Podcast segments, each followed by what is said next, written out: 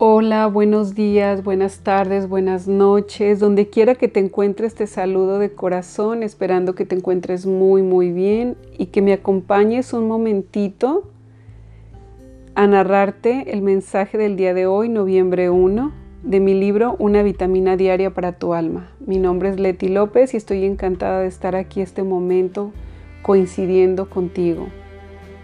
Y como siempre te digo, si resuena en tu corazón es porque este mensajito era para ti. Despertar por la mañana y hablarte a tu presencia divina es como recibir el mayor consuelo. ¿Y a dónde vas, niña asustada? ¿A dónde te irías que yo no pudiera alcanzarte? Pues lo más hermoso es que me diste la llave de acceso a tu corazón cuando creíste en mi existencia cuando me permites interactuar contigo, mi dulce niña amada tan frágil y tan fuerte al mismo tiempo. Abrázame muy fuerte en tu duda, déjame disipar tus miedos, ven y cuéntamelo todo.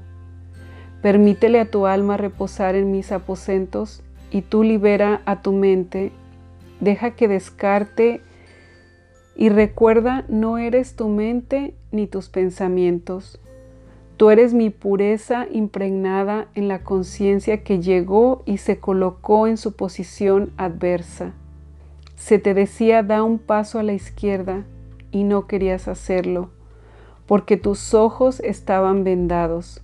Pues te digo, mi voz aclara la ceguera, esa que no te permite moverte. No quieras ver todo el camino completo para comenzar a realizar algo. Suéltate y suéltalas las emociones, bríndale tu seguridad. La mutación llegó a enfermar la pereza que sacude la rigidez y enferma la prosperidad. Dibuja en tu ser tus deseos y ellos te sean realizados hoy. Reclama la salud que te pertenece y llega a ti solo cuando se lo permites. En un cuerpo descansado y limpio perduró la claridad y la verdad afloró.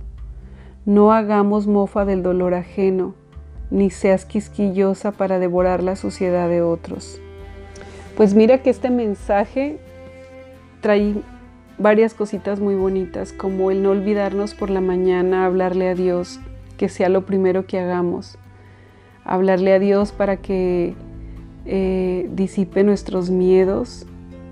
Eso, sobre todo, creo, es muy, muy importante. Qué mejor que empezar el día dándole gracias, hablándole desde nuestra vulnerabilidad, desde cómo nos sentimos. Y recordando siempre, siempre que no somos los pensamientos, que no somos las reacciones que tenemos a veces, para que dejes de tener esos sentimientos de culpa de cómo a veces reaccionamos en la vida. No somos perfectos, somos humanos.